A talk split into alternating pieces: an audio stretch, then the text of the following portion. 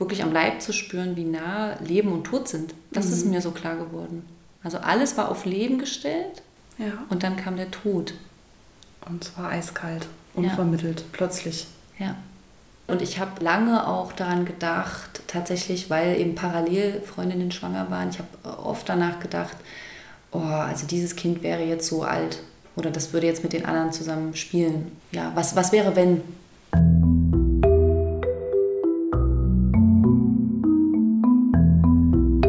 Unfruchtbare Tage, der Kinderwunsch-Podcast.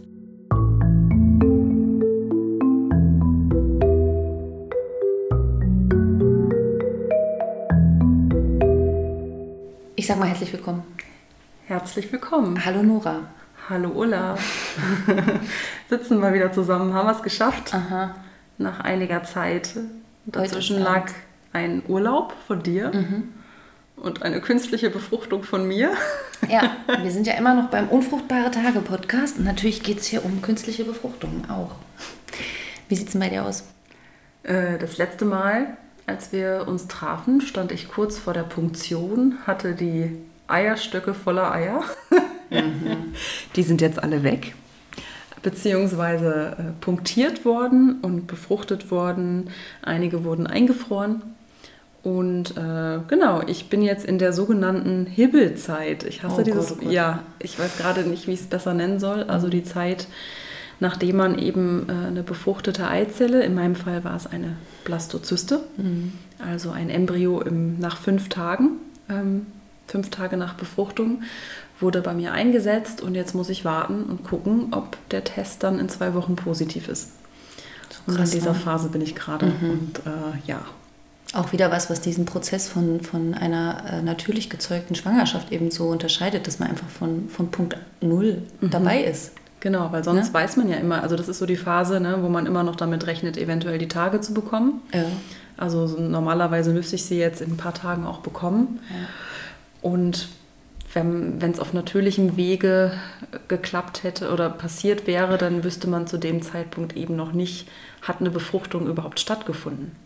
Ja. Und das weiß ich. Ist da weiß überhaupt es? was in mir drin? Ist da überhaupt ja. schon eine befruchtete Eizelle in meiner Gebärmutter? Das mhm. wüsste man auf natürlichem Wege ja nicht. Man weiß es ja frühestens mit Ausbleiben der Periode und mit einem positiven Test, okay, da ist was. Mhm.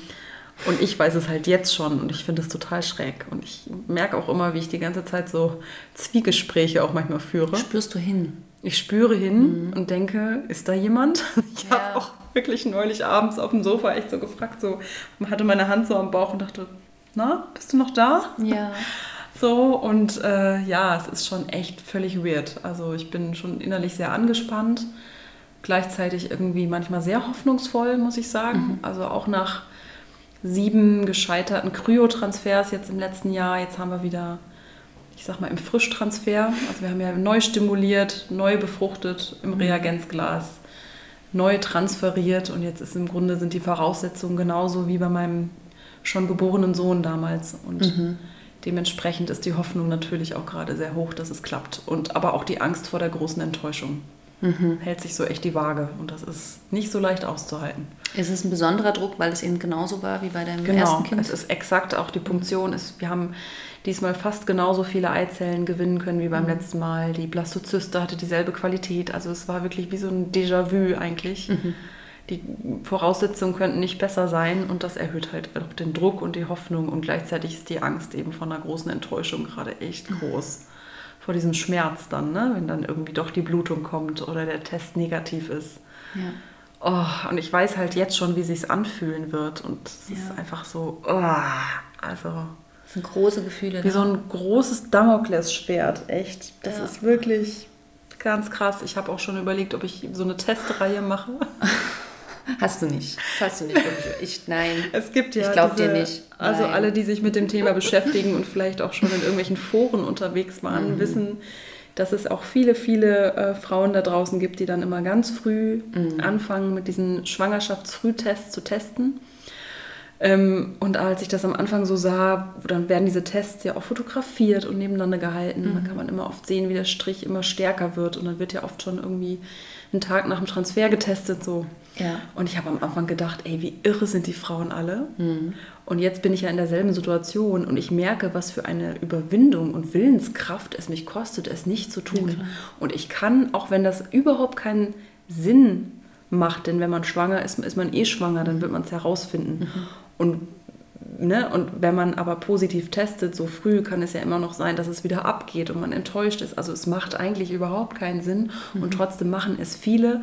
Und, und ich wollte einfach sagen, so irre ich das am Anfang auch fand, ich kann es jetzt nachvollziehen, ja. weil es ist eine verrückte Zeit und man ja. versucht irgendwie Dinge zu kontrollieren, sich zu vergewissern, sich ab, sich zu schützen vielleicht auch, mhm. ohne es eigentlich zu können. Das ist ja wie so ein hilfloses Handeln eigentlich, ne? Ja, es ist irgendein Versuch, Kon Kontrolle zu haben, ne? Oder reinzugucken mhm. in was, was eigentlich so, so, so nicht einsehbar ist, mhm. irgendwie, also, was jetzt gerade passiert in deinem Körper. Ja. Weißt du, was ich hatte manchmal richtig gehend ähm, den Wunsch, aus meinem Körper rauszugehen in der Zeit oder einfach mhm. mal den für eine kurze Zeit zu tauschen mit meinem Mann. Ja, ja. Dass ich jetzt nicht die bin, die das fühlt, weil ich fühle ja nun mal meinen Körper. Mhm. Ich, ich, wohne ja da drin. Man fühlt auch auf einmal alles. Ne? Alles. Man merkt jedes Ziepen und jedes Blubbern und denkt, ja. ist das jetzt das der Darm? Es. Das oder ist nicht, das ist Genau, es. ist das jetzt die Einnistung? Hat mhm. sich wieder was getan? Und oh, scheiße, kommt jetzt die Regel? Ach nee, ist eigentlich noch viel zu früh. Also man ist die, da läuft die ganze Zeit ein Kopfkino ab. Und ich kann mich tagsüber gut ablenken mit Arbeit, aber abends geht dann echt und morgens ist am allerschlimmsten. Also das ist... Mhm. Naja, und gleichzeitig ähm, ist es halt auch so, dass ich wirklich auch einen großen Respekt habe vor einem positiven Ergebnis und dann einer fehl möglichen Fehlgeburt. Mhm. Das ist interessant, weil ich auch in meinem Freundeskreis äh, Freunde habe, die auf natürlichem Wege schwanger geworden sind und sich zum Thema Fehlgeburt überhaupt keine Gedanken gemacht haben. Ach krass. Also die dann gleich mir auch Bescheid gesagt haben, kurz nach dem Test, irgendwie fünfte Woche und sich gefreut haben. Hm. Ähm, ja, und ich natürlich das auch toll fand, diese Unbeschwertheit und mhm. Leichtigkeit dabei. Und ich aber, bei mir ist es anders. Ich weiß gar nicht, woran das liegt. Vielleicht, weil man einfach schon die Enttäuschung so kennt. Ja. Dass man sich einfach so versucht, gegen alles, alle Möglichkeiten zu wappnen. Du hast ja auch von anderen vielleicht schon gehört, bei denen das passiert ist. Naja, ne? bei dir und, zum Beispiel. Bei mir zum Beispiel, ja. Aber, ja. Ne? Und das ist halt auch so sehr, muss ich sagen, sehr präsent. Und aus dem Grund haben wir jetzt, bevor wir hier das Mikro angemacht haben, ähm, überlegt, dass wir vielleicht heute darüber sprechen. Ja, wir, wir wollen mal über das Thema sprechen, wie es ist, wenn man schwanger wird, aber dann eben doch gar kein Kind bekommt oder kein, kein lebendes. Äh, und vielleicht an dieser Stelle sei schon mal gesagt, dass äh, alle, die da jetzt gerade vielleicht selber ein Thema mit haben oder äh, dass da irgendwie jetzt gerade vielleicht schon wissen, da könnten sie selber sensibel reagieren, dass sie vielleicht einfach diese Folge überspringen oder zu einem späteren Zeitpunkt anhören, äh, weil ich möchte ganz gerne von, von meinen Erfahrungen damit ähm, erzählen und ähm, weiß aber selber, wie sensibel und wie dünnhäutig ähm, man ist, äh, wenn man sowas erlebt. Deswegen ja. achtet bitte gut auf euch. Ja, und wir wollen natürlich auch keine Ängste schüren. Das stimmt ne? auch. Also das mhm. ist halt so dieser schmale Grat. Warte, da hast mal. du total recht. Ich mache mal eben kurz mal eben ein bisschen. Wir sprechen etwas leiser als normalerweise, deswegen muss ich noch ein bisschen pegeln. So. Ja, ich glaube, wir haben schon so eine Stimmung. Wir wissen ja, worum mm. es heute geht und, und ich glaube, die Stimmung ist schon ein bisschen Und wir anders, treffen ne? uns diesmal auch nicht am Nachmittag oder am Vormittag nee. wie beim letzten Mal. Tiefe Nacht. mitten in der Nacht. Ja, es ist dunkel. am Abend, genau. Aber auch passend. Okay. Kerzenschein am Küchentisch und Tee. Ja, ähm, genau, also wir wollen, wie gesagt, keine Angst schüren. Wir wollen in erster Linie euch an Ullas, an deinen Erfahrungen teilhaben mhm. lassen, aber auch ein bisschen informieren, aufklären, ne? mhm. ne? weil auch das Thema Fehlgeburt wie das Thema Unfruchtbarkeit ja ein bekanntes Tabuthema ist und eben auch viel, also aus, ja, wenig drüber gesprochen wird und gleichzeitig aber auch wenig gewusst Genau, man weiß irgendwie, dass es passieren kann. Ne? Also so ging es mir. Ja klar, habe ich schon mal gehört, habe schon mal von XY davon gehört. Aber was heißt das eigentlich genau im Einzelnen? Das war mir unklar. Hm. Genau, wir wollen über das Thema Fehlgeburt sprechen, aber ich glaube, es macht Sinn, äh, dafür erstmal bei deiner Kinderwunschbiografie anzufangen. Mhm. Ich finde, es fällt mir gerade so ein, das Wort, ich weiß nicht, was du dazu denkst, ich finde das ist besser als Kinderwunschreise. Das ist ein bisschen neutraler. Ja, Reise hat immer noch so was Schönes. Nicht so was Verniedlichendes, Ja, Romantisches. Bei Ne? Kinderwunsch trotzdem. Ja, nee, aber ich, das gefällt mir gerade gut, ja. Also deine Biografie. Ähm, Du hast inzwischen, du und dein Mann, ihr seid euch inzwischen sicher, das ist jetzt beendet. Wir ge- setzen unseren Fuß nicht mehr in eine Kinderwunschklinik, aber ihr hattet, wie so viele junge Menschen, als ihr euch kennenlerntet, einen Kinderwunsch. Ja, aber das war war- schön. Lange ist her, wann war das? Wie war das? Wie habt Ja. ihr gemerkt, dass äh, ihr nicht nur zusammen sein wollt, sondern auch eine Familie gründen wollt? Uiuiui, äh, das ist acht Jahre her äh, ungefähr. Und äh, das, also tatsächlich haben wir uns kennengelernt und ähm, also völlig verrückt vielleicht, aber so mit eine der ersten Assoziationen auch bei meinem Mann war so, boah, krass, der ist noch zu haben. So einen hätte ich jetzt gedacht, der sitzt am, am Sandkasten äh, mit seinem Kind. Also ich hatte irgendwie so ein, ich habe irgendwie gleich sowas gesehen, so wie, also weiß ich nicht, das ist jemand, der vielleicht ein liebevoller Papa wäre. Komisch, ne? Habe ich vorher noch nie irgendwie über einen Mann gedacht, den ich kennengelernt habe. Aber da ging irgendwie sowas an. Und wir waren erstmal total verliebt. Äh, Beide sehr verliebt von Anfang an. Habe ich so auch noch nicht erlebt. Und in dieser ganzen Verliebtheitsphase, schon nach wenigen Wochen, hat er mich tatsächlich gefragt, hat die Gretchenfrage gestellt, wie es eigentlich bei mir aussieht, ob ich mal Kinder möchte. Ach krass, so früh. Und wie alt war wart ihr da? Wir waren 30. Mhm. Gutes Alter, glaube ich. Ja. Ja. Auch, auch, auch eigentlich eine, eine gute Frage zu stellen. Und ich war aber total überrumpelt, weil ich dachte, hallo, äh, wie, wir sind doch jetzt total schwerelos verliebt. Äh, ich denke doch jetzt nicht an sowas. Was ist denn das jetzt?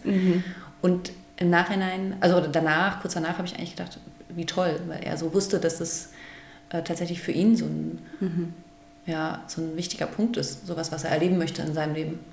Naja, und dann haben wir aber nicht irgendwie sofort nach wenigen Wochen losgelegt, sondern haben erstmal die Verliebtheitsphase sehr äh, ausgekostet und haben aber dann irgendwann die Verhütung abgesetzt und dachten, ja, probieren wir mal. Wir sind so schön verliebt und in der Verliebtheit gelingt einem ja alles. Das war, glaube ich, das. Da kriegt man alles hin. Da kriegt man alles Passiert hin. auch Da alles. kriegt man fünf Kinder auf einmal und ist alles gar kein Problem und finanzielle Sorgen hat man auch nicht. Und weiß nicht, was man alles so, ne? so diese Phase irgendwie. Und ähm, wir haben abgesetzt, lange Rede, kurzer Sinn, und es passierte aber nichts. Ähm, es passierte ein Monat nichts, zwei Monate, drei, vier, fünf, sechs und so weiter. Und ich wurde sehr unruhig und bin dann zu meiner Gynäkologin, meiner damaligen, und habe gesagt, was ist denn hier los? Und die meinte, ach, machen Sie mal locker, das kann bis zu einem Jahr dauern. So, und dann bin ich relativ unbefriedigt wieder nach Hause, weil was ist das für eine Info, wenn rundherum alle anderen schwanger werden? Und ähm, dann haben wir tatsächlich, glaube ich, nach einem, nach einem Jahr eben einen Termin in der ähm, Kinderwunschpraxis gemacht, weil ich dieses Jahr mir gemerkt habe und ich dachte, dann gehen wir aber dahin, um uns mal durchchecken zu lassen. Und wir haben dort, glaube ich, einen Bluttest gemacht, also relativ einfaches Durchchecken und ein oder zwei Wochen später oder ungefähr um die gleiche Zeit habe ich, äh, ist meine Periode äh, nicht gekommen und ich habe einen Test gemacht. Ach krass. Das war ziemlich parallel, ja. Und aber ein Spermiogramm hattet ihr auch machen, also nicht nur Ja, du wurdest genau. Ich glaube, es gab ein Spermiogramm und eine Blutuntersuchung. Das sind so diese basalen, diese ganz, Ganz allerersten ja. Untersuchungen. die man da macht. Hormonstatus, Ultraschall, So, genau. so. Mhm. Und wir hatten, glaube ich, ich glaube, ich, ich weiß nicht mehr genau, was wann kam, aber wir, also von dort gab es sozusagen grünes Licht. Es ist alles gut bei uns erstmal, nicht so festzustellen. Und zur gleichen Zeit hatte ich auch grünes Licht auf meinem Schwangerschaftstest. Ach, irre. Und hatte einen zweiten Strich. Oh, es war schön. Einfach so. Einfach so. Es war erst nach einem, was heißt erst, ne? Also ja immer statistisch noch im Rahmen, nach einem Ja, Jahr. also es war ein bisschen über ein Jahr, so, Mhm. ne? aber lass es 13 Monate sein. Irgendwie so. Genau, also noch so, dass ich dachte, gerade noch so geklappt irgendwie jetzt hier, genau wegen Mhm. Mit uns ist doch alles in Ordnung. Gott sei Dank. Mhm. Ja, was man so dachte. Und dann war die Freude groß. Dann war die Freude riesig, ey, das war total schön. Also, weil natürlich äh, nach einem Jahr warten, also ich war da schon auch ganz schön angegriffen. Ich war nicht, nicht so cool, ich hatte schon sehr viel gegoogelt. Ich habe schon sehr viele Sachen gegoogelt wie schwanger nach drei Monaten, schwanger nach vier Monaten, schwanger nach sechs Monaten. Und dann habe ich diese ganzen Einträge mir immer durchgelesen und äh, Biene 92 hat geschrieben, bei ihr war das auch und dann nicht. Und naja, ne? und hatte auch ich kenn's, ich ja, kenn's. Ähnlich wie, wie, wie du jetzt auch so, hatte natürlich schon viele, viele Zyklen, wo ich sämtliche ähm, Symptome gespürt habe und immer dachte, jetzt, jetzt ist es soweit. Geklappt. Genau. Mhm. Ja, und dann hatte es tatsächlich geklappt und es war dieser zweite Strich und es war, ach, das war Hochgefühl, es war aber auch, also es war auch sowas wie, hä, wirklich? Also es war so nicht fassen können und wie, wie man sich wahrscheinlich fühlt, wenn man einen positiven Schwangerschaftstest hat, das war viel Gefühl. Hast du in dem Moment das Thema Fehlgeburt auf dem Schirm gehabt? Nee. Oh Mann, ey. Gar nicht, ne? Also ich wusste natürlich, dass es das gibt, ähm, aber das passiert doch nicht mehr. Ich glaube, das war so das. Also ich, ich dachte, wir haben jetzt so lange gewartet, wir werden jetzt irgendwie belohnt. Mhm. Ne? Und bin, ich, also ich war wirklich außer mir und ich bin relativ schnell nach diesem positiven Test zu meiner Gynäkologin und habe gedacht, eben auch, weil ich wirklich, ich wusste irgendwie gar nichts so richtig, wann macht man was. Ich wusste nur, man kriegt irgendwann diesen Mutter, Mutterpass. Mhm. Ne? Oder heißt der so? Muttersch Mutterpass. Mutterpass. Mhm, der Mutterpass, ja. Und dann dachte ich, jetzt kriege ich den auch. Juhu, ich freue mich wahnsinnig, weil dann bin ich jetzt auch eine Mutter. Ne? Und ähm, offiziell, so auf dem Papier irgendwie mhm. so. Und bin also dahin relativ fix nach dem Test und zu ihr und war so freudestrahlend und bin da rein und habe gesagt, Frau XY, ich habe positiv getestet. Her mit dem Ding, so ein bisschen. und ähm, ich glaube, da hätte ich schon merken sollen, dass jetzt die Frau auf der anderen Seite des Tisches nicht so, äh, ja, ein bisschen anders drauf ist als ich oder auch vielleicht nicht ganz so empathisch oder sehr routiniert, weil sie sagte so nur, äh, nee, da kann ja noch ganz viel passieren da kommen Sie mal bitte erst äh, dann und dann wieder, also in, in, so Wochen. Man sieht jetzt sowieso nichts und äh, gehen Sie mal wieder nach Hause. Mhm. Und das war ein ganz schöner Dämpfer. Das war krass. Weil, ähm, Bist du da einfach hin oder hast du einen Termin gemacht? Oh, oh, frag mich so, ist es so lange okay. her? Ich habe bestimmt mhm. vorher angerufen und habe gesagt, ich bin okay. schwanger mhm. oder was. Ähm, ich, ich weiß es nicht genau. Aber ich dachte, wenn ich doch jetzt schwanger bin, wenn der Test das sagt, wenn ich es spüre, also ich habe dann auch tatsächlich Symptome gehabt, so nicht riesige, aber ich habe gemerkt, da verändert sich was in meinem Körper, da ist irgendwie was los. So, ne? Und ähm, ich habe jetzt eigentlich irgendwie gedacht, die anderen freuen sich mit. Ich habe gedacht, die Ärztin freut sich vielleicht mit.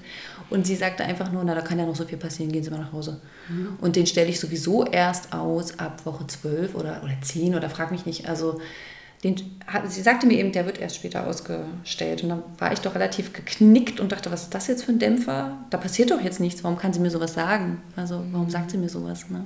Genau. Und wie ging es dann weiter?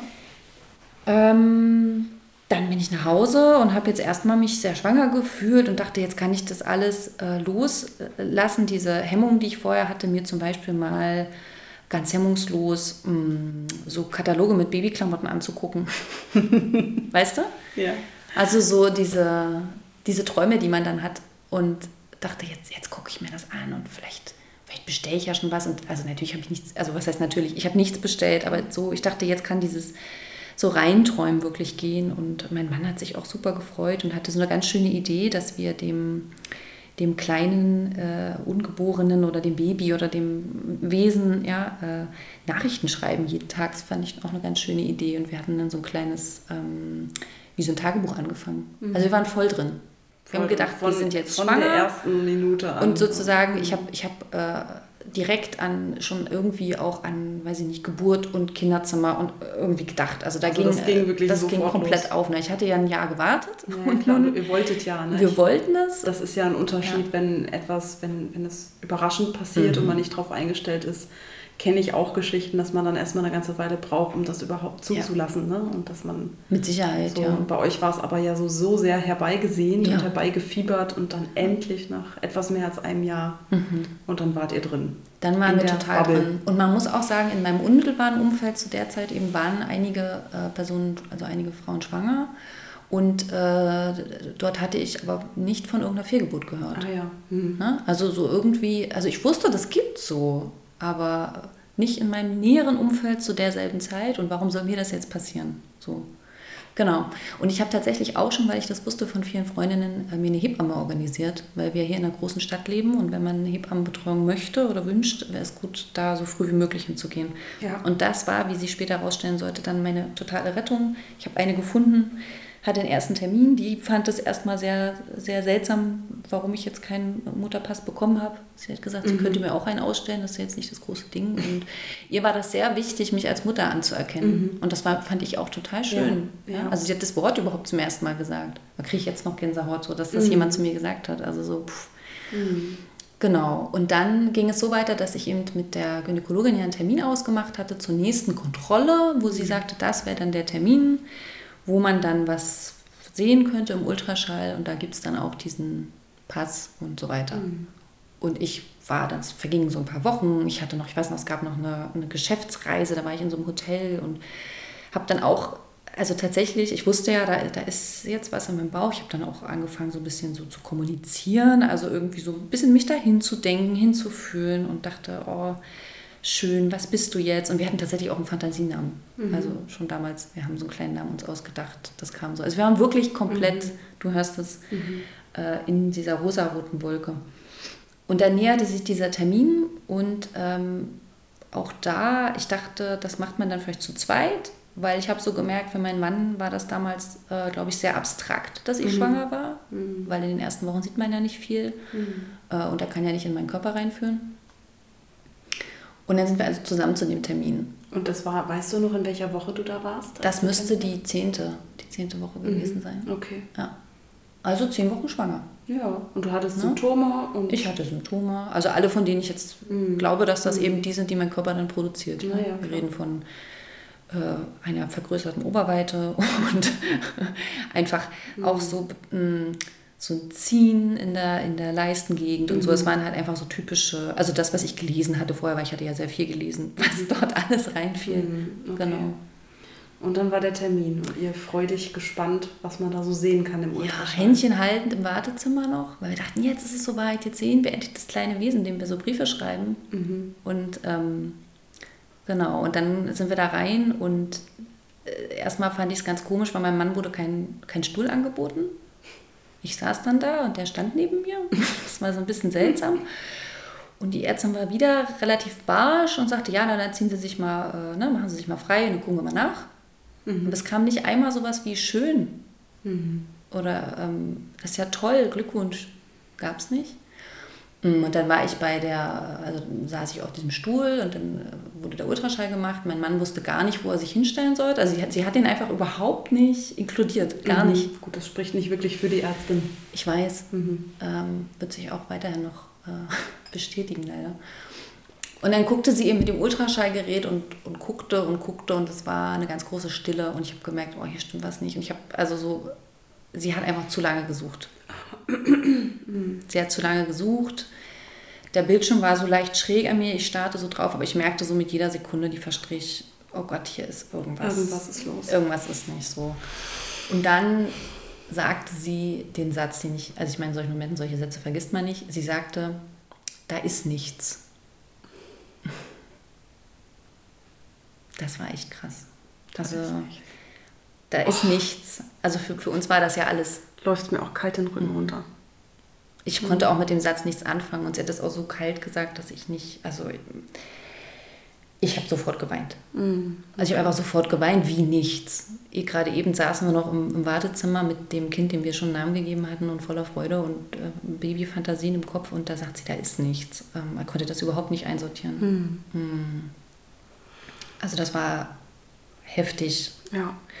Und ich habe einfach nur geweint und ich glaube auch in dem Moment im Nachhinein bin ich so ein bisschen raus aus der, also wie so ein bisschen mental aus der Situation rein. Ich habe dann relativ automatisiert mich angezogen, dann habe ich mich an den Tisch gesetzt, wieder zurück an diesen Besprechungs- oder diesen Sprechzimmertisch da oder naja. Und sie saß mir gegenüber und dann sagt sie, ja, ähm, also äh, meine Kollegin, die macht die Ausschreibung. Äh, Dann hat sie den Überweisungsschein, hat sie mir so rübergeschoben. Das ist auch das Zweite, was ich erinnere, diese Bewegung, wie sie den so rüberschiebt. Was ist So. eine, frage ich jetzt für alle, die es vielleicht noch nicht wissen, was ist eine Ausschabung? Ja, das wusste ich in dem Moment auch nicht. Ich wusste, ich wusste nur, das Wort ist ja wohl das Schrecklichste, was du mir gerade sagen kannst, wenn ich gerade eben mit dem Fantasienamen meines Kindes hier rein und jetzt, also weißt du, das sind Minuten, Sekunden von da ist nichts und Ausschreibung und so weiter. Sie hat mir noch erklärt, ach so, wegen da ist nichts. Es, es hat sich um eine sogenannte verhaltene Fehlgeburt äh, gehandelt. Das heißt, irgendwann im Laufe der Entwicklung, in den, in den Wochen, ähm, hat sich das, das Baby nicht weiterentwickelt. Also es gab eine embryonale Anlage, so hat sie es auch genannt. Für mich war es Baby. Mhm, also klar. diese Fachtermini, ne? eine embryonale Anlage. Und die hat sich nicht weiterentwickelt. Die Fruchtblase war aber prächtig entwickelt. Und also so schnell hm, hat mein Körper das einfach nicht verstanden. Ne? Der hat einfach weiter produziert. Und ähm, sie hat einfach nur gesagt, es gibt jetzt diese Ausschreibung, das macht ihre Kollegin immer dienstags und donnerstag, da muss ich anrufen, hier ist die Überweisung, tschüss sie hat, also ich habe geweint die ganze Zeit. Mein Mann ist äh, raus in der Zwischenzeit, schon als ich mich angezogen habe. Ich glaube, der hat auch, der wusste gar nicht, also der wurde ja überhaupt nie angesprochen. Mhm. Das muss ja auch für ihn ein großer Schock gewesen ja. sein. Ja. Total. Ich meine, ich weiß nicht, wie oft er in seinem Leben überhaupt schon in der, in der gynäkologischen Praxis war. Nummer eins und dann so. Und dann gleich so ein traumatisches Erlebnis. So, oh Mann, ey. Genau. Also ich bin dann rausgeflüchtet. Ich habe diese, diese, diesen Schein da gehabt. Ich habe nur das Wort Ausschreibung gehört. Ich dachte, wieso, was, was soll das jetzt? Ich hatte so eine Ahnung, dass da eben in meinem Inneren irgendwas ausgeschabt werden soll. Das ist ja das Wort. Ähm, ähm, und dann standen wir vor der Praxis und dann habe ich plötzlich gedacht, warte mal, ich muss ja eigentlich arbeiten. Äh, ich muss eigentlich ganz normal arbeiten. Es war morgens. Es war, glaube ich, Montag oder so. Und ähm, war damals angestellt und habe dann dort angerufen und habe gesagt, äh, ich bin krank. Wir hatten so diese Möglichkeit, zwei Kranktage zu nehmen. Ich habe erstmal einfach gesagt, ich bin krank. Mein Mann musste aber zur Arbeit und dann haben wir uns, ähm, äh, die Wege haben sich getrennt und ich bin dann nach Hause gelaufen, war völlig unter Schock und habe erstmal eine sehr gute Freundin angerufen Oh, und das war total wichtig. Die hat äh, geweint. Ich habe also ich habe auch geweint, aber die hat einfach nur geweint am Telefon mhm. und hat gesagt, dass es ihr so leid tut. Und ich merke gleich wieder, dass mich das sehr rührt. Mhm. Also weil das war so eine, so eine schöne Geste, die war so ganz nah, mhm. auch nur am Telefon, aber so nach all der, sag ich mal, Kälte. Routiniertheit und der Kälte der mhm. Ärztin. Ich meine, für sie ist das wahrscheinlich Routine gewesen, mhm. aber für mich doch nicht. Mhm. Für mich war das meine allererste Schwangerschaft, die sehr herbeigesehnt war. Ich, ja, also da war, das war schön, was Menschliches zu hören. Und dann habe ich eben meine Hebamme angerufen. Und das war ein ganz, ganz großes Glück. Äh, weil ich habe gesagt, ich soll jetzt hier irgendwie eine Ausschauung machen. Ich weiß gar nicht, was ist jetzt los. Äh, aber gerade war nur noch ein Baby und ich habe auch geheult, geheult. Und mhm. sie äh, sagte so, du musst gar nichts. Mhm. Du kannst jetzt einfach nur trauern. Oh, Wahnsinn. Mhm. Das waren auch die richtigen Worte. Oh, Gänsehaut. Ja, und das ist, glaube ich, an der Stelle so wichtig zu wissen, mhm. dass du in, dem, in diesem frühen Moment deiner Schwangerschaft schon eine Hebamme hattest, denn auch das ist ja nicht selbstverständlich. Ja. Ähm, ich habe auch in meinem erweiterten Freundesbekanntenkreis viele, viele Freundinnen und Bekannte, die erst relativ spät in der Schwangerschaft eine Hebamme bekommen, entweder weil es Hebammenmangel gibt, aber ja. auch viele wissen gar nicht. Mhm. Das ist der Punkt. Mhm. Viele wissen gar nicht, dass sie von Anfang an einen Anspruch, also wirklich von der ersten Schwangerschaftswoche an, ja. ähm, oder ab dem Zeitpunkt, wo man es weiß, Anspruch auf eine Hebamme haben. Und eben auch dann, ne, und das wissen viele auch nicht, wenn man eine Fehlgeburt hat. Das ist total wichtig. Das heißt, selbst wenn du noch keine hattest, in dem Moment, wo du eine Fehlgeburt hast, kannst du es auch, also hast du auch einen Anspruch auf eine mhm. Hebammenbetreuung. Selbst wenn du vorher noch keine kanntest, ich kannte die ja schon, aber du kannst dann auch sagen, ich habe eine Fehlgeburt, ich und, mir Betreuung. Und das interessiert mich an der Stelle auch, wozu ist denn dann, also für mich war Hebamme, bevor Aha. ich selber schwanger wurde Aha. mit Kind Nummer eins, immer dazu da, das Baby mit auf die Welt zu bringen. Ja, also ich habe hab eine Hebamme immer sehr eigentlich nur mit Geburt ja. assoziiert. Ne? Ich glaube, das mhm. tun viele. Mhm. Und vielleicht auch noch mit der Nachsorge, dann mit Baby, so die ersten Wochen. Ähm, weniger auch mit Vorsorge tatsächlich, aber... Ja, aber da fragt die Hebamme. Ich glaube, die sehen das anders. Das ja, ist, absolut. Ich, äh, das, ist, das weiß ich jetzt auch besser. Genau. Ähm, aber am allerwenigsten hätte ich eine Hebamme mit Fehlgeburt assoziiert. Also Aha. ich hätte das tatsächlich auch nicht gewusst. Ja. Wäre mir das passiert, wäre ich nie auf die Idee gekommen. Dass man das, ja. Wozu ist denn dann in dem Moment, wo einem sowas passiert, wozu ist die Hebamme da? Also was, was mhm. macht die? Gute Frage, weil die hat mich aufgeklärt und mir gesagt, pass mal auf, wenn du keine Ausschreibung möchtest, es gibt andere Optionen. Und das war mir gar nicht klar. Ne? Das hat die mhm. Ärztin ja nicht gemacht. Da hieß es gleich Ausschreibung hin, zack. Und sie hat mir gesagt, es gibt eben noch äh, andere Optionen, nämlich, sie hat, also die Ärztin, muss ich auch dazu sagen, hat noch gesagt, wenn ich keine Ausschreibung mache, gibt es eine Vergiftung. Mhm. Ja, also, kam, also nochmal, ja, innerhalb von Minuten ging es von ich bin schwanger zu da ist nichts, Ausschreibung, Vergiftung. Ach du Scheiße. Also wirklich so kommunikativ Eingriff ins, naja. Voll, voll Katastrophe. Ganz, ganz schlimm. Traumatisch. Ich bin auch nie wieder hingegangen im Übrigen. Nie, Mhm. nie, nie wieder bin ich zu dieser Ärztin äh, gegangen. Ähm, selbsterklärend. Und die Hebamme hat mir dann also gesagt, pass mal auf, das ist eine Option. Die hat sie mir auch erklärt. Sie hat mir auch gesagt, es ist, also Ausschabung klingt ja, als wenn man was ausschabt. Tatsächlich ist es aber ganz oft eine Saug, also wie eine Saugvorrichtung und diese embryonale Anlage wird abgesaugt und das Gewebe drumherum. So, das ist aber ein Eingriff, der ist mit einer Narkose verbunden und es ist auch einer, der entweder in der Klinik oder ambulant in der Praxis gemacht wird. Es gibt aber auch das abwartende Verhalten, denn irgendwann wird der Körper, also wenn es bis zur zwölften Woche, ne, sagt man so, also eine Frühschwangerschaft, irgendwann wird der Körper ja verstehen, ich bin nicht mehr schwanger und dann baut es quasi, baut er von alleine diese Schwangerschaft ab. So, und dann kriegst du eine heftige Blutung. Und dann gibt es noch eine dritte Option und das heißt, dass man mit, ähm, mit einem bestimmten Medikament so ein bisschen nachhelfen kann. Das ist so, so wehenfördernd und dann kannst du das auch natürlich abgehen lassen.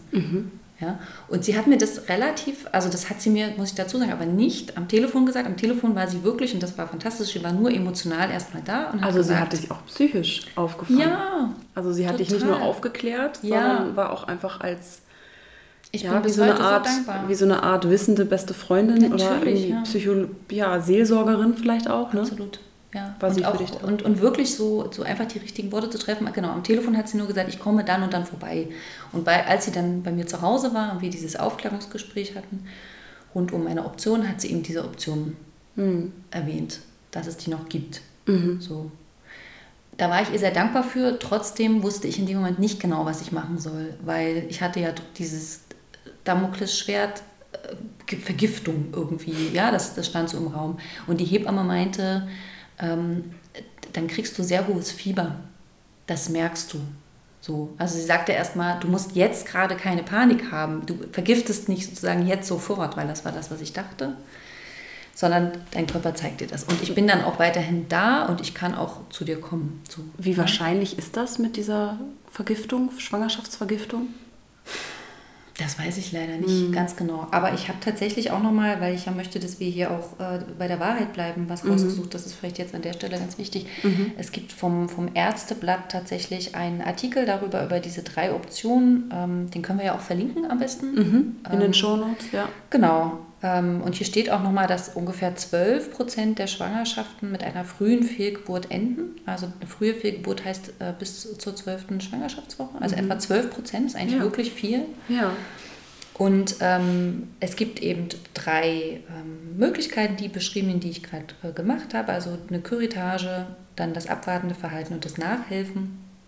Und ähm, hier steht, beim abwartenden Verhalten äh, sind die Chancen für einen erfolgreichen Abort, also das heißt immer, alles Gewebe geht ab, liegen bei 66 bis 91 Prozent.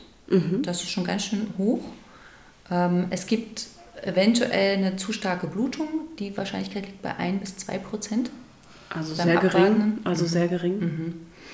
Und wenn sich das nicht einstellt, also wenn man wartet und, und äh, es kommt keine Blutung und der Körper sozusagen wird das Gewebe nicht alleine los und die Schwangerschaft, Gewebe, sage ich jetzt auch schon so eine Sache, uff, dann ähm, kann man eben nachhelfen mit diesen äh, Tabletten und die, äh, diese, diese medikamentöse Therapie ähm, bewirkt in 81 bis 95 Prozent der Fälle einen kompletten Abort und stellt damit eine Alternative, ich lese jetzt vor, deshalb klingt so komisch, stellt damit eine äh, Alternative zum expaktiven, also zum abwartenden Vorgehen mit besserer Planbarkeit dar.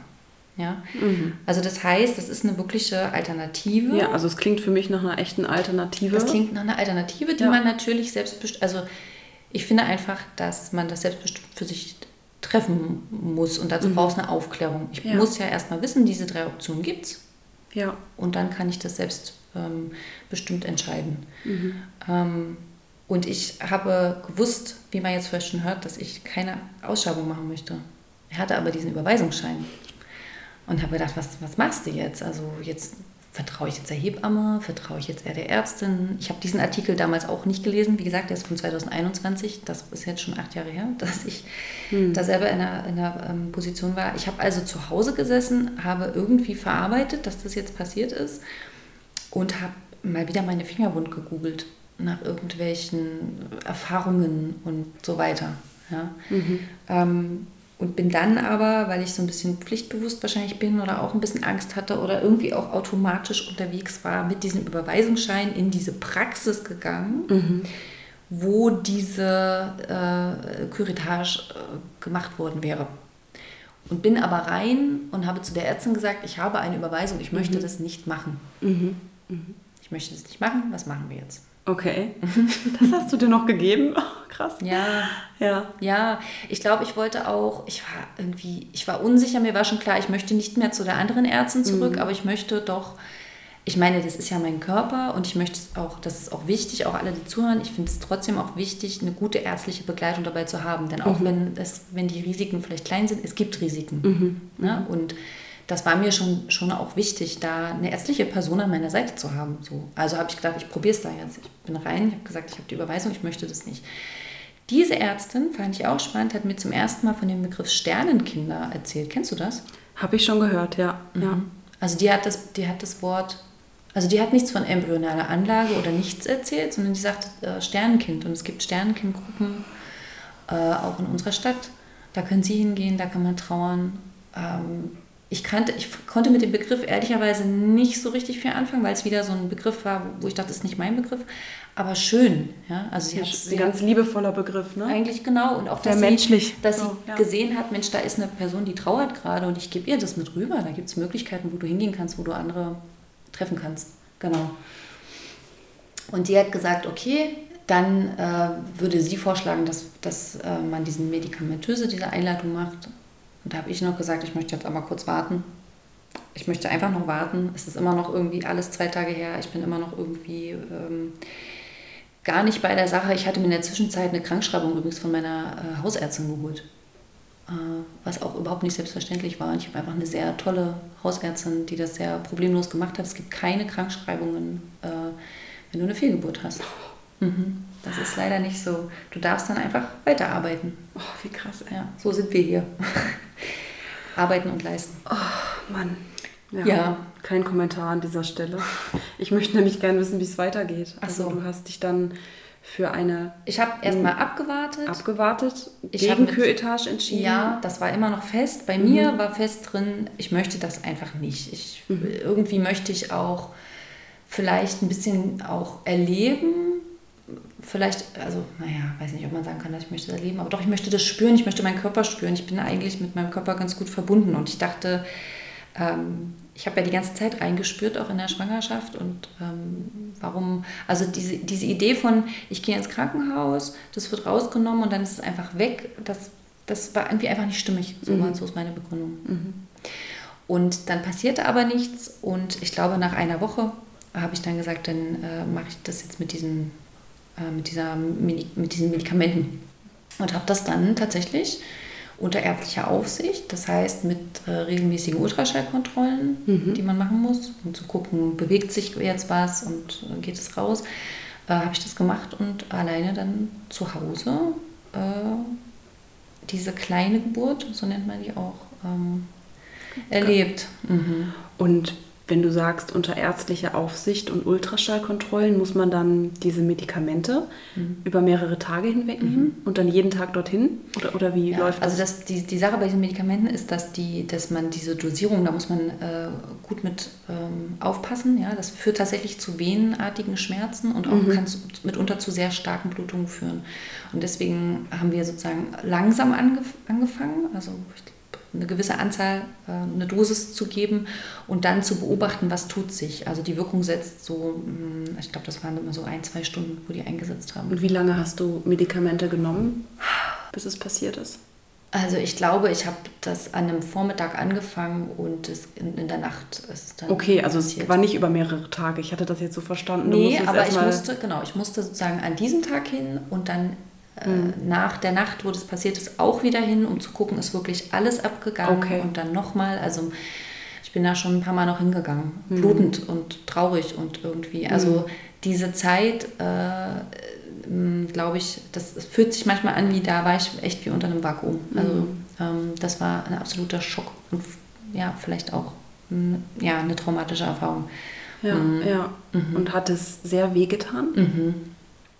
Also die, wie gesagt, das sind so venenartige Schmerzen. Also das führt wirklich dazu, weil das Krämpfe. Ist, ist ein richtige so beschreiben? Krämpfe. Krämpfe, ja. Genau, ich hatte ja nur, ich weiß ja, nur- ich hatte ja nie Geburtswehen, deshalb kann ich Ja, es nicht vergleichen. Mhm. Aber es ist schon äh, so mit Vor- und Zurückwippen in meinem Fall und das ist schon ein, ein starker Druck, der da entsteht, damit das losgelassen wird. Aber es war ähm, trotz allem irgendwie, ach, das ist auch komisch, es war trotzdem eine gute Erfahrung, das zu erleben. Mhm. Und, und ich habe das halt äh, sozusagen mit mir erlebt und auch, ich glaube, dass das zu sehen, was dort konkret passiert. Ja? Ja. Also früher dachte ich ja, Fehlgeburten, ähm, die gibt's. Ähm, und ich weiß nicht, was ich mir vorgestellt habe, aber bestimmt nicht das, was ich, Ich dann glaube, man erlebt hat habe. einfach keine Nee. Vorstellung davon. Nee. Ne? Es ist eben, Ja. also ich, ich finde es ganz passend, dass man es kleine Geburt nennt. Ja. Ne, es ist, glaube ich, viel ähnlich äh, von, den, von den Schmerzen und von der Intensität auch. Ähm, Ich, ich denke gerade so an Fehlgeburten, Darstellungen, wenn es sie gibt in, in Filmen. ja, hast du da was? Ja, ich, also ich, mir fällt jetzt gerade kein konkreter Film ein, aber wenn, äh, ich denke gerade an, wenn dann sieht man es eher in Form von ne, irgendwie, Frau ist schwanger und dann auf einmal fängt, kriegt Frau einen Blutfleck Ja, am Rock. genau. Irgendwie ja. so. Also ich, ich assoziiere Fehlgeburt in erster. Linie mit Blut. Ja, Ne? Ja. Ähm, und dann irgendwie mit Blut, was durch Klamotten rinnt. So Ja. ganz plötzlich. Also das gibt es bestimmt auch. Ähm, ich glaube aber, das, was ich erlebt habe, ist jetzt gar nicht äh, so, äh, auch nicht so selten. Also die Sache ist ja einfach, dass wir sehr viel kontrollieren in der Schwangerschaft durch diese Ultraschallkontrolle oder auch, auch durch die Tests ja wissen, dass wir schwanger sind. Ich habe auch damit gehadert, war ich denn jetzt überhaupt wirklich schwanger zum Beispiel, habe ich mich danach gefragt. War ich jetzt wirklich schwanger, wenn da ja nichts war? Also leider dieser Satz, den sie da gesagt hat, der hat Das sich hat sehr, sich sehr eingebrannt, eingebrannt. ja. ne? Aber natürlich war ich schwanger. Ja, also- naja, und ich kann mir, wenn du sagst, ne, dass das zwar wehgetan hat und eine heftige Erfahrung für dich war, Mhm. aber du trotzdem sagst, es war wichtig, das zu erleben. Ich kann mir vorstellen, dass es auch wichtig war, in diesem Realisations, also das zu Ja. realisieren. ja, das stimmt. Ne, weil man das, glaube ich, schwer realisiert, wenn man da irgend so ein Ultraschallbild sieht Ja. und eine äh, ja, unempathische Ärztin, die da irgendwie was von embryonaler Anlage erzählt, dann realisiert man das nicht. Aber wenn man den, den, dem Körper die Chance gibt, das selber loszuwerden und einfach Vermutlich. dabei ist, ist es vielleicht, hilft es in irgendeiner Form von Bewältigung auch. Also das glaube ich auch. Ich glaube das auch für mich so. Also ich, ich glaube, äh, da muss jede so ihren eigenen Weg finden, aber dazu eben braucht es ja die, die Informationen. Und ich glaube aber, oder ich weiß, für mich war das ähm, der richtige Weg, in Anführungsstrichen. Ich hätte mir es natürlich gerne ganz anders gewünscht, aber so, so war es. Und es hat auch auf eine Art ein, ähm, mir wie so ein Zutrauen zu meinem Körper auch gegeben. Also und auch so ein bisschen so, ich kann das. So, ich habe das jetzt, jetzt hinbekommen. Mm. Und tatsächlich, das kann ich ja jetzt sagen, ich bin ja dann äh, ganz, ganz lange gar nicht mehr schwanger geworden danach, äh, viele, viele Jahre nicht. Und ähm, ich hatte ja nochmal eine Fehlgeburt bei meiner, ähm, warte, bei meiner zweiten IVF. Also das ist jetzt äh, knapp zwei Jahre her. Und das lief relativ ähnlich. Ich hatte einen positiven Schwangerschaftstest, war aber da schon irgendwie, mh, ja gut, es waren so viele Jahre vergangen. Erstmal war ich ruhig oder ein bisschen, ich, ich bin nicht mehr wieder in, dieses, in diese Flauschewolke reingefahren. Äh, Und da stellte sich eben tatsächlich das Gleiche nochmal raus. Ungefähr auch, ich glaube, neunte Woche auch im Ultraschall. Gleiches Ergebnis. Leider wieder, es hat sich nicht weiterentwickelt. Hm? Genau dasselbe eigentlich. Das gleiche Ding nochmal. Oh, Mann. Und ja, aber tatsächlich dadurch, dass, also da war es auch so, dass die Ärztin sagte ähm, im Kinderwunschzentrum, ja, Sie können hier die Überweisung, äh, hier, ist, hier ist auch die Überweisung und Sie können die, die Ausschreibung machen. Und diesmal habe ich aber gesagt, ich möchte das nicht. Ich habe das schon mal anders gemacht und ich möchte das wieder so machen. So. Und Wie das war, war wie war die Reaktion? toll. Okay, Das also war toll, die war total unterstützend. Okay, die hat super. gesagt, ach super, ja, klar, können Sie machen. Ähm, es gibt diese Option. Also ich musste aber tatsächlich das selber ansprechen. Ah, ja. Ich glaube nicht, dass die es von alleine gemacht hätte. Es mag ja auch sein, dass viele sagen, ich möchte die Ausschreibung haben. Vielleicht ist Mhm. das auch eine Erfahrung der Ärztinnen, ne? dass sie sagen, viele wollen das. Hm. Ich glaube trotzdem, dass es gut wäre, ähm, ähm, wenn man die Option kennt. Und sie hat dann tatsächlich sogar noch so einen Zettel rausgeholt, den sie hatte von einer Partnerklinik, äh, wo genau, das war so ein Aufklärungsbogen für Ärztinnen, wo genau diese Optionen drauf waren. Also sie wusste, wie es läuft. Sie wusste auch, glaube ich, in der Klarheit, wie ich es gesagt habe, dass das jetzt so gemacht wird und äh, hat, hat mich unterstützt dabei. Ja. Das ist schön. Und, und das zweite Mal wusste ich ja auch schon äh, so ein bisschen, es war der, derselbe Ablauf. Es war wieder, es war nur äh, Heiligabend. Oh Gott. Ja, das war, das war ganz, äh, ja, das war ein blödes mhm. Weihnachten. Und trotzdem irgendwie war es ein anderes Erlebnis als beim ersten Mal. Das waren ja nur noch Jahre vergangen und irgendwie wusste ich ungefähr, was auf mich zukommen wird. Mhm. Warst du bei deinen, also du hast jetzt in, ja, bei deiner Kinderwunschbiografie zwei Fehlgeburten erlebt. Mhm. Ähm, warst du in diesen Situationen jeweils alleine? Hast bei der das, Fehlgeburt? Ja, bei der mhm. Fehlgeburt selber in dem Moment warst du. Bei der ersten ja. Im Badezimmer oder genau. wo hast du es gemacht? Naja, ja, ja, also du musst, mhm. also musst auf Toilette sitzen, da kommt wirklich viel. Ach, Blut. Ja, ja, ja mhm. und Gewebe und so. Also du, das ist nicht anders machbar. Es gibt auch sehr große Binden, das sind, das sind jetzt mhm. noch nicht diese Wochenbettbinden, aber so. Ja, also schon. Blut ist schon lange. Die größeren Vorlagen. Genau. Und dann, äh, nee, nee, und das ist sehr viel auf Toilette äh, gewesen und ähm, beim, beim zweiten Mal äh, war mein Mann die ganze Zeit dabei. Also wirklich, äh, den habe ich da mhm. richtig hinzitiert. Das habe ich beim ersten Mal nicht gemacht. Das haben wir auch ähm, lange, lange besprochen. Warum, wieso, weshalb. Aber ich glaube, es war der Schock. Mhm, ähm, ich kann mir vorstellen, dass dein Mann da auch völlig ja, schockiert war. Und der war auch, auch mit seiner Trauer ja. überfordert, mit seiner Trauer irgendwie fertig werden. Also mhm. Also für euch als Paar ja auch ein Wahnsinnsschock, ja. Ja, da übrigens, das fand ich nochmal gut, wir hatten auch einen Weg gefunden, uns so zu verabschieden. Das war ähm, äh, gut.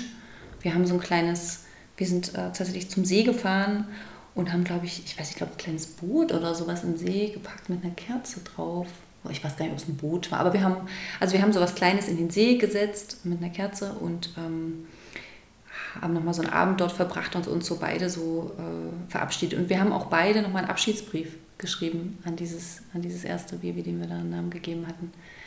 Um, und das war auch wichtig, dass wir das beide verabschiedet haben für uns. Hm. Mhm. Denkst du da heute noch öfter, also vor allem auch ans erste? Das erste war wirklich das, ja, das, das ja, hatte einen Namen, das zweite nah. nicht. Doch, die zweiten, das waren ja sogar zwei, also zumindest das waren zwei Embryonen, die eingesetzt wurden. Ah, ja. mhm. Mhm. Deswegen weiß ich eben nicht genau, was wer da und nicht. Aber das erste war eine ganz krasse, sehr einschneidende Erfahrung und die hat mich auch total, also die hat mich wirklich verändert. Also tatsächlich zu spüren, wirklich am Leib zu spüren, wie nah Leben und Tod sind. Das mhm. ist mir so klar geworden. Also alles war auf Leben gestellt ja. und dann kam der Tod. Und zwar eiskalt, unvermittelt, ja. plötzlich. Ja. Und, und so aus so, einer, aus so einer Naivität auch rauszufallen, in die ich auch nie wieder danach gekommen bin. Mhm. Das, hat mich, das hat mich auf jeden Fall total verändert und ich habe äh, lange auch daran gedacht, tatsächlich, weil eben parallel Freundinnen schwanger waren, ich habe äh, oft danach gedacht, oh, also dieses Kind wäre jetzt so alt oder das würde jetzt mit den anderen zusammen spielen oder ähm, ja, was, was wäre, wenn? Na, wir hatten dann Urlaube danach, wo ich, wo ich gedacht habe, oh, jetzt wäre XY schon zwei und dann so. Also das, ich habe viel daran gedacht. Mhm. Ja. Das hat nachgelassen nach einer Zeit. Ähm, also ich rechne jetzt nicht mehr so das Alter aus, aber ja. Na, die Erfahrung ist jetzt Teil von dir, ne? Mhm. Ja. Mhm. Wie hast du denn danach die Kraft gehabt, ja, blöde Frage, weiterzumachen? Also wann kam der Entschluss, hey, hm. ne, ihr wart jetzt ja schon einmal in der Kinderwunschklinik, mhm. aber ihr wart dann einfach natürlich schwanger.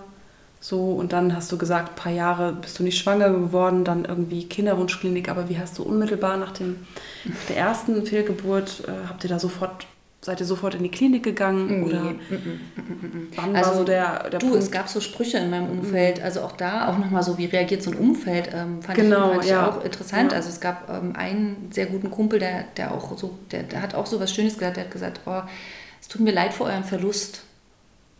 Das fand ich auch, das war ein großes Wort, ja. dass das jemand Verlust nennt. Das mhm. war irgendwie sehr wichtig. Aber sonst gab es auch viel Unbeholfenheit. Mhm viel Schweigen und es gab auch relativ schnell Sprüche wie, naja, es hat doch jetzt einmal geklappt, dann, dann ja klappt es nochmal. Mhm. Oh Gott. Ja. Was ich schwierig fand, ne? weil es war so ein bisschen wie so eine Aberkennung dessen, dass da was war. Und es gab aber auch sowas wie, das ist jetzt vielleicht ein Probelauf gewesen. Streifschuss habe ich auch schon mal oh gehört. Gott. In der Kinder, ja, auch oh im Gott. Umfeld von Kinderwunschkliniken, das war jetzt ein Streifschuss. ja, Hammer. Also ich meine, es kommt oh. immer darauf an, wie man das persönlich nimmt. Ich, ich habe tatsächlich lange gedacht, also ich musste das echt verarbeiten. Äh, wir haben es tatsächlich kurz danach probiert, weil, ich, weil mir auch gesagt wurde, die Chancen sind gut, dass es dann nochmal klappt. Angeblich. Weiß nicht, wer mir das nur wieder gesagt hat, ob es jemand im Internet war oder eine reale Person. Ne? Aber man findet viele Informationen dazu. Ähm, und habe dann aber gemerkt, ich kann, ich kann gar nicht. So sozusagen. Also ich kann jetzt auch erstmal natürlich nicht weitermachen und auch nicht darüber nachdenken. Und dann haben wir eine längere Pause gemacht. Also das heißt, ich bin diesen Tagen ausgewichen, ähm, wo ich wusste, da potenziell wäre es möglich, schwanger zu werden. Und das war bestimmt ein halbes Jahr. Mhm. Und ich habe auch lange mich, ähm, ich glaube, das war, ich hatte so ein Gefühl von, ich bin wie äh, so durchlässig. Ganz seltsames Gefühl. Wie, wie, wie überempfänglich für Reize von außen und so, so ganz, so wirklich, als wäre was mir genommen worden so richtig mhm. körperlich gespürt. Und das, ja. das brauchte viel Verarbeitung. Ich habe da übrigens auch tatsächlich mir damals eine Therapeutin gesucht. Mhm. Unter anderem deswegen ähm, und wegen anderer Themen, aber auch weil ich dachte, ich, ich brauche jetzt mal jemanden, mit dem ich darüber irgendwie reden kann. Ja. Mhm. Und dann haben wir es irgendwann wieder probiert und tatsächlich mit der Hoffnung, dass es dann nochmal klappt. Und ich habe auch deswegen, glaube ich, diesen Gang in die Kinderwunschklinik dann lange, lange aufgeschoben, weil ich dachte, es hat ja einmal geklappt, das mhm. muss doch jetzt bitte nochmal klappen. So. Und wir hatten ja auch diesen, äh, diesen Befund schon, dass alles gut ist bei uns beiden. Mhm. Mhm. Also warum soll es jetzt nicht nochmal klappen? Ja, klar. Mhm. Und ich hatte, glaube ich, dann so im Hinterkopf so die 35 als, aber dann gehen wir in die Kinderwunschklinik. Und bis dahin haben wir es wirklich noch lange Echt? Boah, probiert. Da hat er ja lange durchgehalten.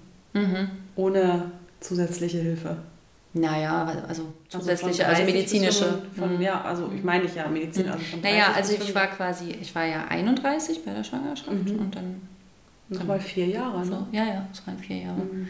Mit, allem, mit allen anderen Dingen, die ich ausprobiert habe. Das ist aber was bestimmt auch nochmal eine was, andere Folge wert. Ja, ja, was unter anderem? Magst du es einfach nur ganz kurz mal zusammenfassen? Na, weil ich ja nicht in die Klinik gehen wollte und äh, dachte, es hat geklappt, dachte ich, wir könnten auf irgendeine Form natürlich nachhelfen äh, mit allen möglichen Tees und Globulis und äh, chinesischer Medizin und diese ganze Palette. Ich bin so da sehr, sehr drin unterwegs gewesen. Hast mhm. du dich genug entspannt in der Zeit? Mm. nee, du weißt du was, was auch schlimm war, dass, äh, dass ich manchmal so ähm, sowas gehört habe wie, ich muss das andere Kind loslassen, damit das Neue kommt. Mhm. So eine okay. Sprüche habe ich gehört. Ah, es hat sau weh getan. Also ja. so, äh, also irgendwie auch wieder wie nicht ganz ernst genommen werden in meiner Trauer und dann noch so eine Aufgabe kriegen. Ja, so. naja, und all diese Sachen implizieren ja, dass man das, sel dass man das selber in der Hand hat. Oh, ja. All, ne? Dieses, du mhm. musst das machen, damit das und das passiert. Du musst dich entspannen, mhm. damit du schwanger werden kannst. Du musst ein Kind loslassen. Du musst bereit sein dafür. Ja, und immer nur ich, ne? ne? Man muss dazu sagen, es ist ja immer nur die Frau. Es ist also also nur ja, die Frau. hat ja niemand meinem Mann das gesagt. Genau, ja, ja, ja wo, wobei ich sagen muss, bei meinem Mann hieß es auch, ne, seine Spermien sind so langsam, weil er so gestresst ist. Also das haben wir oh auch Mann. gehört. Aber das erzeugt zum einen wahnsinnig viel Druck mhm. und zum anderen impliziert es, dass man das als Paar, als Mann und Frau in der Hand hat. Ja. Und dass, wenn es nicht klappt, dass es an einem persönlich liegt. Du, und das habe ich geglaubt. Genau, deswegen habe ich dich gerade so leicht sarkastisch gefragt, hast du dich, ja, weil ja. Äh, wenn, man, wenn man sagt, man geht jetzt vier Jahre nicht in die Kinderwunschklinik, mhm. dann hat man ja in den vier Jahren genug Zeit, sich auch mal ordentlich zu entspannen. Ne? Also ja. das habt ihr auch ausprobiert wir haben, Wir sind richtig oft in Urlaub gefahren, ich habe die ja irgendwann mal zusammengezählt. wir haben auch geheiratet zwischendurch. Ja, es war herrlich, es war schön. Wir hatten schöne Zeiten. Gute auch sehr Zeiten, entspannte Zeiten. Habt ihr auch Zeiten, wo ihr nicht dran gedacht habt, nehme ich mal du willst es jetzt belegen, ne, dass es so ist. Du, ja, ich meine, wir, wir lachen darüber, ne, aber es hält sich einfach bis heute hartnäckig. Mhm. Ähm, ich habe da auch schon mal übrigens nach ein paar äh, Texten geguckt. Da, da, bereiten wir mal noch was Schönes vor, dass wir ja. das mal so ein bisschen auch äh, wissenschaftlich, glaube ich, widerlegen ja, können. Da gibt es längst, längst, längst Studien auch dazu. Absolut. Äh, dass es das wird eine nicht Folge, am Grad der Entspannung liegt. Es wird eine Folge zum Thema ähm, Mythen. Aber dazu geben. übrigens noch, ähm, auch bei der Fehlgeburt gab es auch so ein, so ein, so ein bisschen die Frage, habe ich irgendwas falsch gemacht? Mhm. Tatsächlich. Mhm. Ne? Also so, habe ich irgendwie was Falsches gegessen oder habe ich mich irgendwie übernommen? War ich zu gestresst? Da kommt es wieder. Ne? Mhm. So, und äh, so ist es nicht und das weiß ich jetzt. Aber in diesem Moment, wo ich so verletzlich war und mittendrin, waren das so Fragen. Und ähm, Vielleicht würde ich das auch gerne noch allen da draußen mitgeben, die das noch nicht wissen. Also das ist überhaupt nichts, was wir in der Hand haben. Es sei denn natürlich, wir äh, konsumieren ganz verrückte Drogen oder irgend sowas. Oder ich, also weißt du, wir, wir legen es richtig drauf an und selbst mhm. das ist aber auch, wie wir wissen, natürlich auch kein Garant. Also ich will darauf hinaus, dass es äh, kein Fehler oder kein Fehlverhalten und die Strafe dafür. Mhm. Und wie ich ja gerade gesehen habe, sind 12 Prozent, also habe ich ja gerade vorgelesen, 12 Prozent der Schwangerschaften enden so. Was die Routiniertheit der Ärztinnen erklärt, aber äh, ja niemals für die Person eigentlich eine Routine ist. Deswegen finde ich das äh, total schlimm, was mir da passiert ist. Und ich höre es aber leider auch immer wieder, dass es anderen so passiert in diesem Kontext so. Ne? Mhm, mhm. ja, und ich kann da nur ermutigen, sich wirklich vielleicht an eine Hebamme äh, zu wenden oder vielleicht sogar eine andere Ärztin in dem Moment zu suchen, wenn man irgendwie die Kraft dazu hat. Ähm, ja. ja. Also das Ding ist einfach mhm. vielleicht noch, ähm, also ich war schwanger, ich habe aber nie ein Kind äh, bekommen. Ne? Also das ist einfach auch, auch einer dieser möglichen Ausgänge und auch, auch das, was unter ungewollt kinderlos oder unerfüllter Kinderwunsch fällt. Mhm. Mhm. Das gehört auch mit dazu. Naja, es ist vielfältig. Es sind Menschen, die nie schwanger waren. Mhm. Ähm, es sind Menschen, die schon mal schwanger waren, aber trotzdem kein Kind haben. Oder die ihr Kind auch sehr, also vielleicht auch sogar still mhm. zur Welt bringen. Ja, mhm. Spätaborte, mhm. genau, ist ja nochmal ein weiteres Thema. Und es sind Menschen, die vielleicht auch schon ein Kind haben ja. und sich ein zweites wünschen und jetzt wieder. ja, ist wieder das auch ungewollt kinderlos? ungewollt Nee, du bist dann nicht ungewollt kinderlos, nee, aber äh, man nennt es, glaube ich. Geschwisterlos. Ja. äh, ja. Sekundäre Sterilität. Genau, sekundär, so, ne? ja. Also auf jeden Fall, genau. Es ist absolut vielfältig, ja. Ja. Viele, viele Geschichten. Mhm. Und Schicksale. Mal gucken. Also ich glaube, beim nächsten Mal äh, wird es wieder schwungvoller. mal schauen, dann erfahren wir auch, ja, was bei dir so passiert ist. Das, erstmal das, aber jetzt für den Moment ist es erstmal auch wichtig, finde ich, also es ist ja nicht nur ein unterhaltender Podcast, es soll mhm. ja auch Raum sein, gemeinsam über sowas zu sprechen und ja. auch einen Moment der Trauer zu teilen. Du hast recht. Mhm. Ich hatte tatsächlich gerade, ich musste mich wirklich zusammenreißen. Ich hatte gerade echt mhm. ein bisschen Tränen in den Augen. Wie ist das für dich darüber jetzt so nochmal nach? Ich meine, das ist eine ganze Weile her, das eine zwei Jahre, mhm. das andere wahrscheinlich jetzt so sieben, acht Jahre. Es sind so Momente da drin, wenn ich das erzähle, wo ich schon merke, so da kommt wieder was hoch. Also gerade diese, mhm. ich glaube wirklich diese diese wahnsinnige Freude, also uns beide so zu sehen im Wartezimmer und, und dann, was danach alles kam, das ist immer noch Wahnsinn. Und auch diese Kälte, diese Kälte der Behandlung, das war, ich glaube, sozusagen ein Teil der Trauer und, und ähm, ja, dessen, wie ich das erlebt habe, war der Verlust und das andere ist aber auch der, der Umgang mhm. äh, der, der, von den medizinischen Fachpersonen in diesem, in mhm. diesem Fall mit mir und auch später vom Umfeld, was es so schwer gemacht hat. Jetzt, da weint sogar der Hund. Ja. der Hund trauert mit. Ja, ja, den gab es ja damals auch schon. Hm. Ja, ich, ich wünsche mir irgendwie für alle, die das erleben, und ich, ich wünsche mir ganz so, dass sich was ändert und dass ähm, alle, die das erleben, jemanden, auf jemanden stoßen, der ein bisschen Herz hat und ja. empathisch reagiert. Und Mit wie wir auch schon mal gesagt haben, ne, das sind manchmal gar nicht viele Worte. Mm -mm. Es gab auch einen Anruf von Freunden, die haben gesagt, was für eine Scheiße, dass euch das Sowas passiert. ist auch, auch gut. Fand ich genau richtig. Einfach mitfühlen, mhm. mitfühlen, mitfühlen, mitfühlen, das mhm. reicht schon. Zuhören, da sein, mhm. nicht weggehen. Ähm, auch vielleicht also in dieser Phase nachfragen, ähm, ob man was, was tun kann. Ähm, was weiß ich, vielleicht tatsächlich sogar Essen vorbeibringen. Mhm. Ich glaube, ich hätte es gut gefunden. Mhm. Ich war wie so ein, ich weiß nicht, ich war nicht mehr ganz bei mir mhm. in, diesen, in dieser Zeit des Wartens. Mhm. Genau. Mhm. Und ja, du hast recht, auch das gehört eben dazu. Es ist jetzt ja hier nicht, wir, wir haben, es ist ein vielfältiges Thema. Manchmal werden wir lachen und wir werden sicherlich auch manchmal trauern. Mhm. Gut. Bis zum nächsten Mal. Gut nicht. Ja, bis zum nächsten Mal. Danke fürs Zuhören. Ihr könnt uns auch eure Geschichten schreiben, wenn ihr das wollt. Mhm. Ne, wenn ihr vielleicht das Bedürfnis habt. Manchmal hilft Schreiben auch sehr, finde ich. Mhm. Egal, ob jetzt äh, für jemanden, der es auch liest oder ja. für einen selber. Also wir lesen eure Nachrichten auf jeden Fall. Ja. Und genau, dann hören wir uns beim nächsten Mal. Wir hören uns beim nächsten Mal. Bis dann.